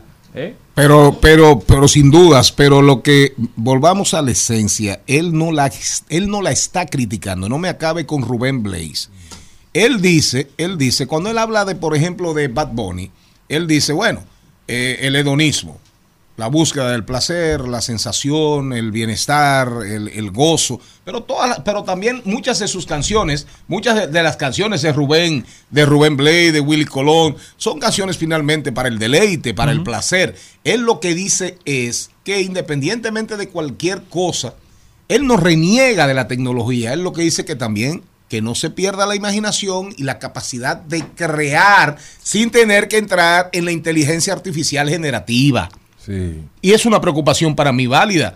Porque usted se imagina que desaparezcan los poetas. Sí, pero hay una cosa que usted parece La vida que sin poesía. Un hombre de su nivel sin- de profundidad. sin poeta no necesariamente Mire, sin un- poesía. Un, hombre de su profundidad no debe de perderse en la generación que se le está comunicando. Le explico.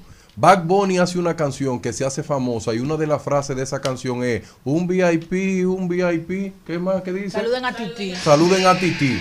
¿Verdad? ¿Qué tiene eso de grandeza? Oh, no tiene nada de grandeza. Un montón de idiotas que vivimos en esta generación. Vamos a tirar un selfie, chis. Es eso lo que yo quiero que ustedes me entiendan. Eh, eh. salió Eso es. salió el histrión, Eh, eso salió el histrión. la verdad. Rubén, Es que No te Rubén Blades no está entendiendo que la poesía no conecta con esta generación. Eso no es verdad, hay de no todo, hay conecta. Hay de todo. Un. VIP, un Eso VIP. Saluden a Titi. Mira que Vamos a tirar. Zapatillas por si hay problemas salir volado. En Al Mediodía, con Mariotti, con Mariotti y compañía. Te presentamos Brecheo Digital. Brecheo Digital.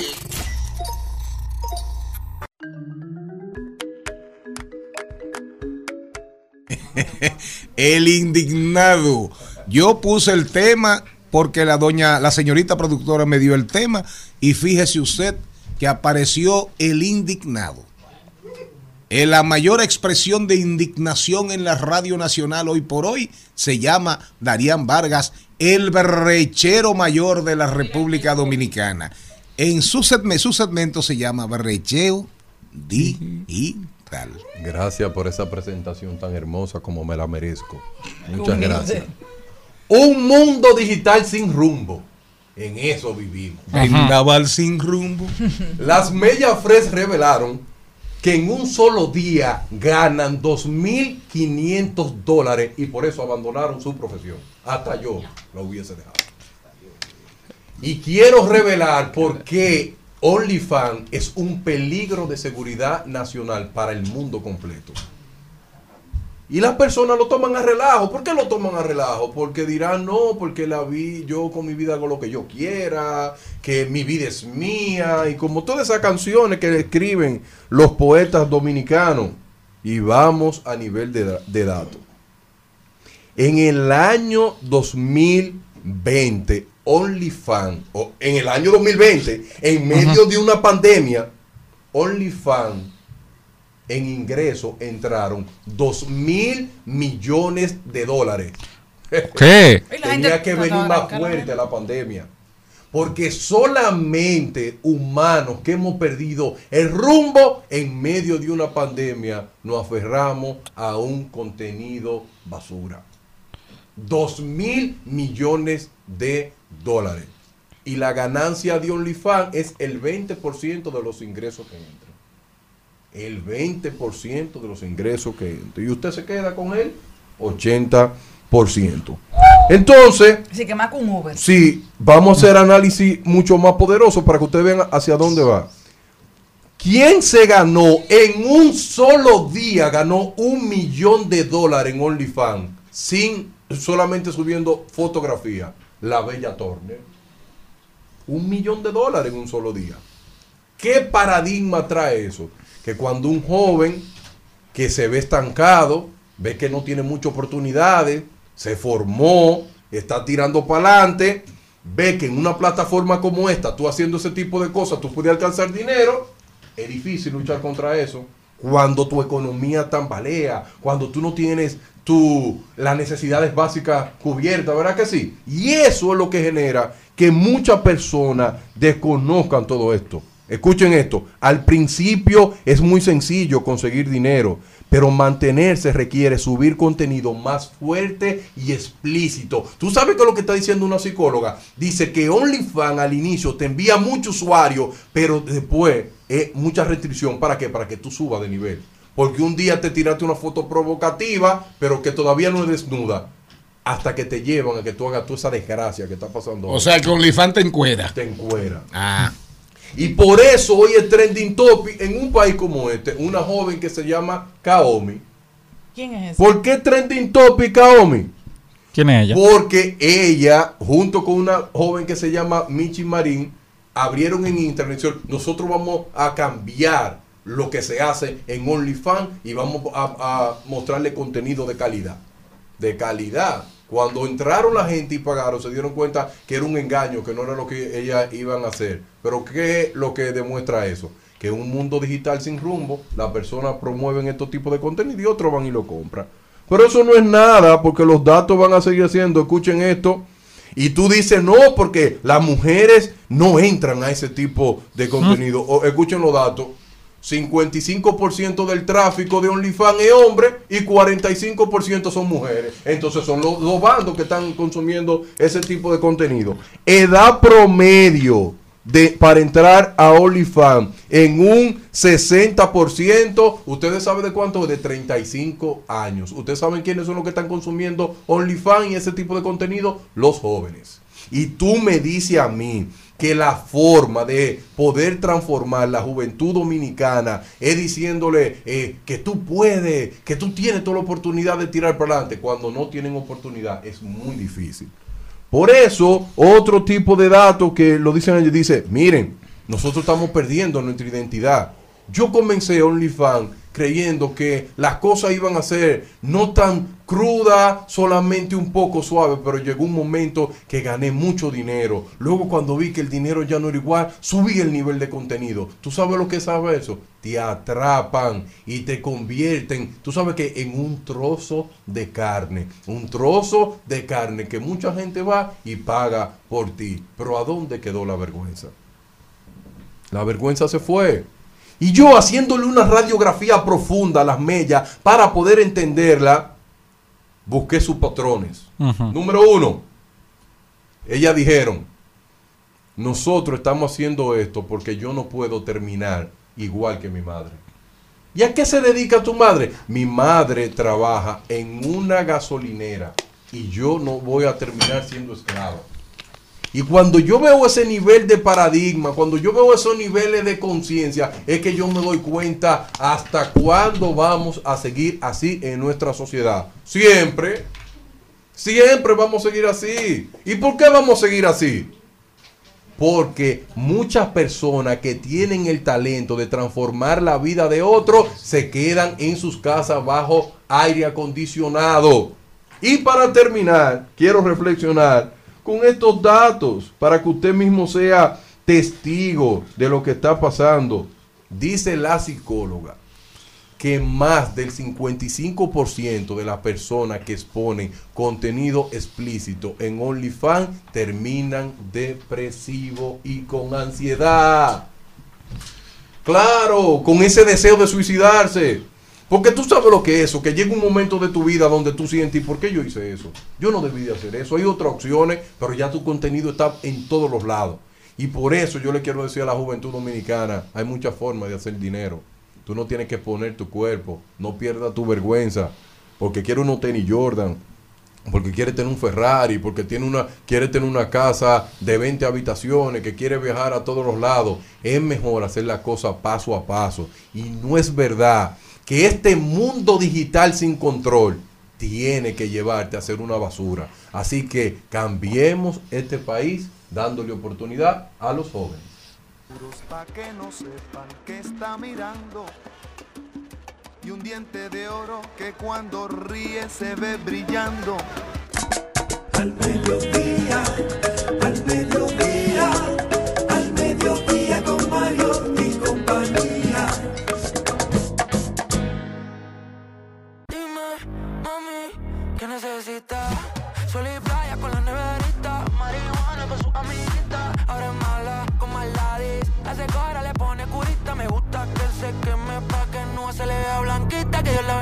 Trending, Topics.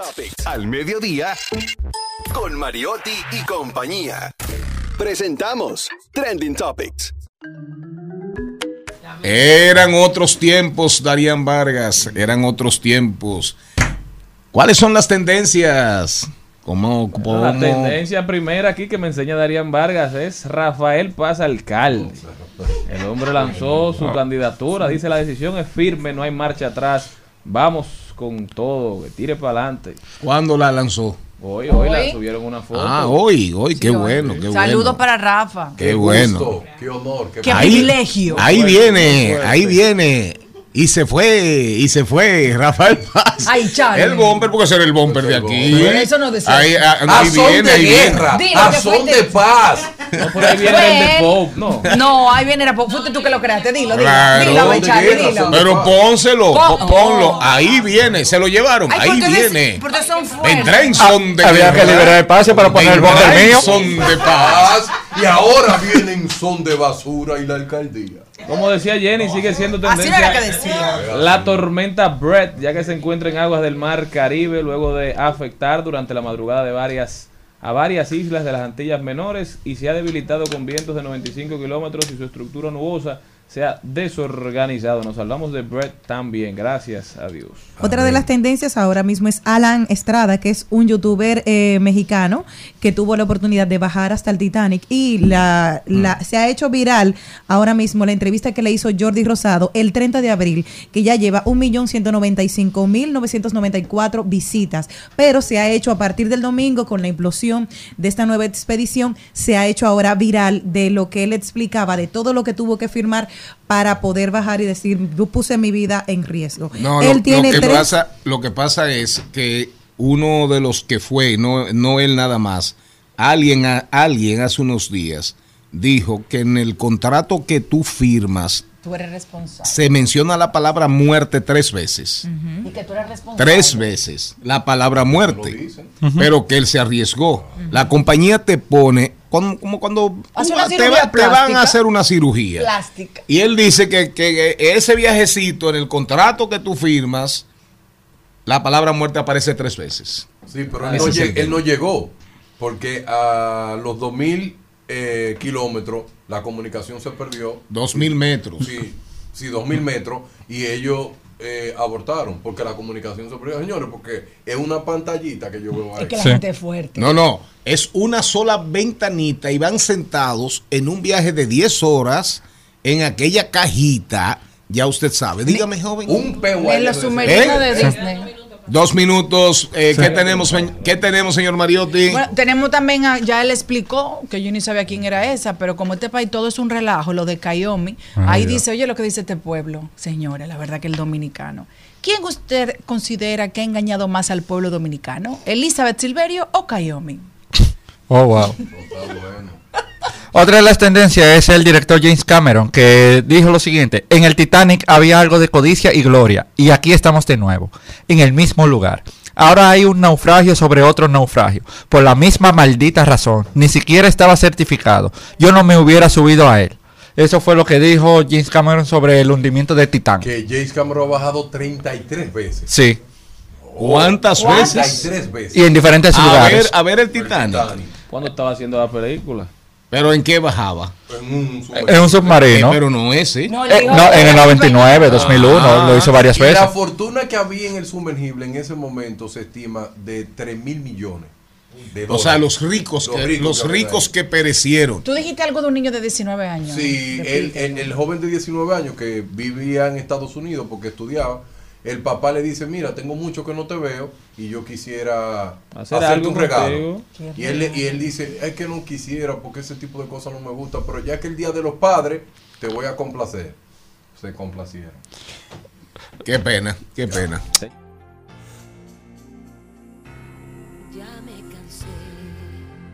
Le trae Ricardo Arjona. Y lo peor, lo peor de eso es la, la burla, eh, las redes in- in- sin misericordia, sin eso no importa, eso no importa, increíble los memes que uno, que uno ha visto en las redes sociales. ¿Cuál es la última tendencia que nos vamos, nos vamos?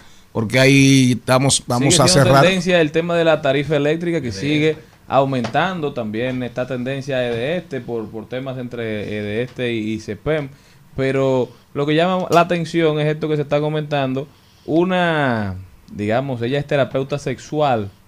Ella dijo, oigan lo que dice, apaguen los aires y déjense llevar por el calor, que es un afrodisíaco natural, porque el sudor ayuda a fortalecer los vínculos. ¿Cuál es Ella vínculo? defendió esa premisa de que el sudor resulta y resalta la relación sexual porque porque eleva algunos niveles, los, niveles de la sangre, ¿verdad? ¿Qué creen ustedes con este calor loco. que anda? Seninel eh? lo practica, ¿sí? No, ¿Qué yo. Me el favor. El sudor, el sudor, Por el algo se dice sudor. están en calor, ¿eh? O sea sí, que- pero una cosa es que tú estés fresco y entres en calor a que usted esté sudado y con un calor y que otra gente se le pegue. Por favor. Abran las ventanas también. No, no, no sirve para nada. Abran las ventanas. Eso me recuerda un comercial del doctor José Francisco Peña Gómez. ¿Qué decía? Abran las ventanas. Eh, vámonos porque vamos a cerrar el programa con la doctora Wendy Moronta, psicóloga organizacional. Mi hijo no sabe qué estudiar. ¿Qué hago? Ay,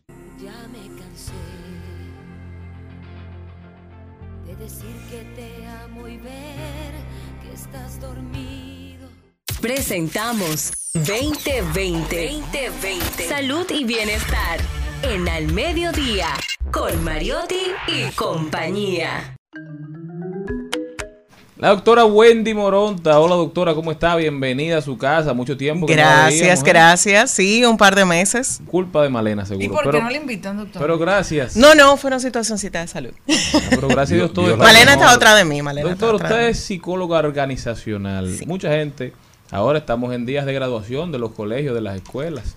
Se están, los que terminan el bachillerato, bueno, ya están dando ese importante paso. Y se hace toda la pregunta de qué van a estudiar. Muchos saben desde siempre, muchos han ido averiguándolo en este proceso de formación, pero hay algunos que todavía no saben a qué se quieren dedicar, no saben qué quieren empezar a estudiar, doctora. ¿Qué hacer en ese caso? Es correcto. Eh, desde que empezó todo el tema de la pandemia, muchos, muchos jóvenes tenían cierta expectativa con el proceso del, de- del, fin, del fin de su periodo académico escolar. Y ahora eh, se ven en la disyuntiva de toda esta tendencia eh, hacia las nuevas carreras, las nuevas ocupaciones, que nosotros realmente quisiéramos eh, eh, de nuestros hijos. Y muchos padres empiezan a ver en este periodo de junio-julio un aumento de los procesos de ansiedad de los jóvenes, porque de sus hijos, ¿por qué? Porque ya sus compañeritos terminaron, o sus compañeros de promoción eh, ya tienen una universidad o ya eligieron la carrera, ya hicieron el examen de admisión y empiezan a darse toda esta serie de síntomas eh, de la ansiedad que, que precede a, la elección o a la entrada a la vida universitaria. Es importante que los padres primero observen ese tipo de síntomas, cambios en, en la rutina de, sueño, más allá de lo clásico de dormirse un poco más tarde por la universidad, eh, digo, por, por, por las vacaciones, eh, observar también, por ejemplo, cambios en el estado de ánimo, cuando los jóvenes, por ejemplo, empiezan a estar más irritables de lo habitual, cambios en la alimentación, cambios en la comunicación o en las rutinas con su, con su grupo social, eso es sumamente importante, eh, la actitud que puedan tener precisamente hacia esos eh, compañeros, hacia ese grupo con el cual ellos acostumbran a relacionarse y que quizás se distancien por no tener un, eh, un reflejo, un proyector de lo que son ahora mismo eh, las personas que ya tienen una decisión de vida tomada. Entonces, el hacer una exploración empezando por el, por el descarte, cuáles son aquellas cosas que definitivamente no van conmigo y e, e ir identificando, apoyarlos a- en el proceso de identificación de lo que es un propósito de vida que es realmente aquello que, disfrutamos. Ya eso de tener simplemente una carrera tradicional, eh, una licenciatura, una ingeniería, no necesariamente es lo que a los jóvenes nos pueda, eh, les pueda llenar en su totalidad. En su totalidad, Arián, en su totalidad. Sin embargo, ¿por qué? Porque mucho, no, mm, de aquí nosotros, eh, me parece que todos somos profesionales eh, y hemos ido desarrollando nuestro, nuestra, nuestras pasiones a través de eh, el conocimiento. ¿Cuál era la idealización de, de esas carreras en aquel momento? Que en el país no habían suficiente ingeniero, no había suficiente abogado. Muchas veces, incluso recuerdo en la época de Balaguer, cuando uno se pone a leer, se veía que tenían que importar profesionales de la ingeniería de la, y de la, de la arquitectura también. Entonces, se ponían en, el- en un nivel, los padres decían, si tú eres arquitecto, si tú eres ingeniero, tú tienes tu vida garantizada, tú vas a poder darte un buen nivel de vida, ascender socioeconómicamente. Entonces ahora hay un rango mucho más amplio de carreras que le pueden permitir a los niños, a las niñas, a los jóvenes hacer esa transición o mantener un estilo de vida. Por eso la importancia de abrir el espectro de posibilidades. Sin embargo, se da una eh,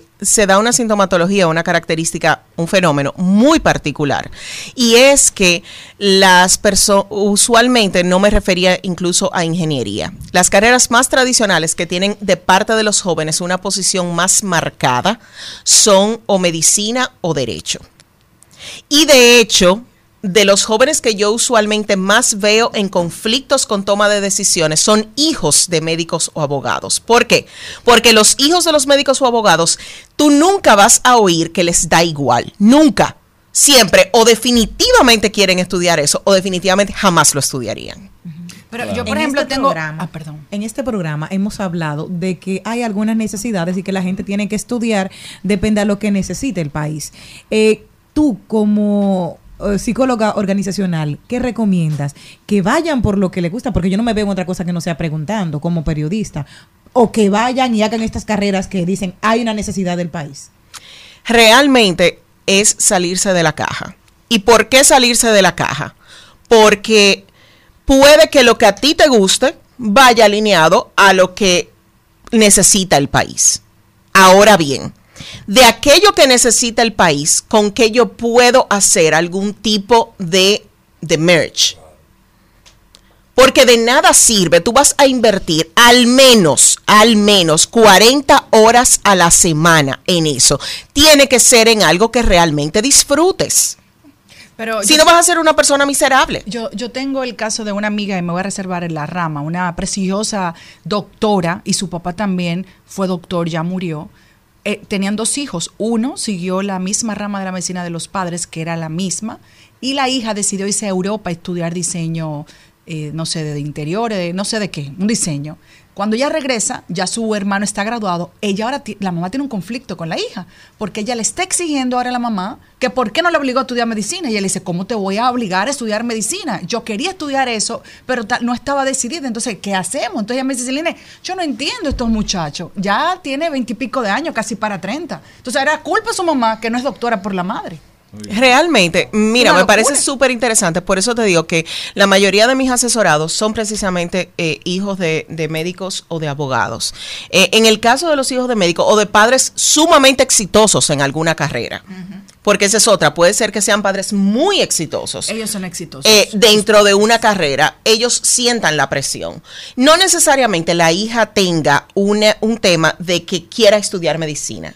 Probablemente ya lo que anhele sea ese éxito, ese reconocimiento. O tal vez se alejó por eso, porque tenía temor de no lograr ese Exactamente. éxito. Y ya entonces ahí sí no es, exacto, entonces ahí no es un tema de la carrera, la carrera es simplemente un síntoma ¿Y de un conflicto interno, de un conflicto interno mayor. ¿Y qué, ¿Y qué puede hacer el hijo o el padre en ese caso? Mira, yo siempre en ese tipo de casos que me planteas, eh, definitivamente el, el- hacer un programa de acompañamiento es muy recomendado. ¿Por qué? Porque ninguno de los dos cuentan con todas las herramientas que, que una profesional, por ejemplo, en este caso como yo, puede proporcionarle para hacer un descubrimiento de el origen de esa decisión cuando ya se tomó, el origen de esa decisión, eh, el cuál ha sido el proceso eh, a lo la- o sea, de la carrera durante, durante los estudios y la parte que tenga eh, ejerciéndola. y eh, obviamente hacer un subsanar lo que son las emociones involucradas en, en esas consecuencias. Doctora, concluyendo para despedirnos, el tiempo es im- emperador maldito. Doctora, eh, yo la quiero mucho. Usted ha, ha dado cátedra aquí en, en- en esta cabina. Miren mi pregunta. Aunque tenemos conflicto con el tema de decir que no estudiemos. No, no, no, que no estudien. Los que van a la universidad a buscar dinero, que no vayan. Que en la universidad no hay dinero. Rapidito, que ya estamos sobre el tiempo. Eh, doctora, usted entiende que la sociedad dominicana, al momento de un estudiante ir a tomar la prueba de admisión y quiere ser ingeniero, pero no puede ser ingeniero por las habilidades que tiene, que se le permite estudiar eso. Lo que pasa es que ninguna universidad en este momento realmente cuenta con un proceso de acompañamiento en decisiones de tomas de carrera. Debería. En República Dominicana no existe, yo te lo digo porque trabajé muchos años en el sector académico, 12 años en el sector universitario. Y una de mis propuestas siempre fue, creemos un Career Center, un centro de carrera que lo tienen todas las universidades de los Estados Unidos. Doctora, interesantísimo. Hay que, tiene usted que venir con más frecuencia aquí porque es un tema, es un tema que apasiona, además debe ocuparnos y preocuparnos. Sobre Correcto. todo a partir de las alarmas que ha aprendido en el país el influencer más prendido de la República Dominicana, Darían Vargas. Eh, feliz bien. fin de semana, señoras, señores. Nos vemos el lunes. No se mojen, no se mojen, no se mojen. Hasta aquí, Mariotti y compañía. Hasta aquí, Mariotti y compañía. Hasta el lunes.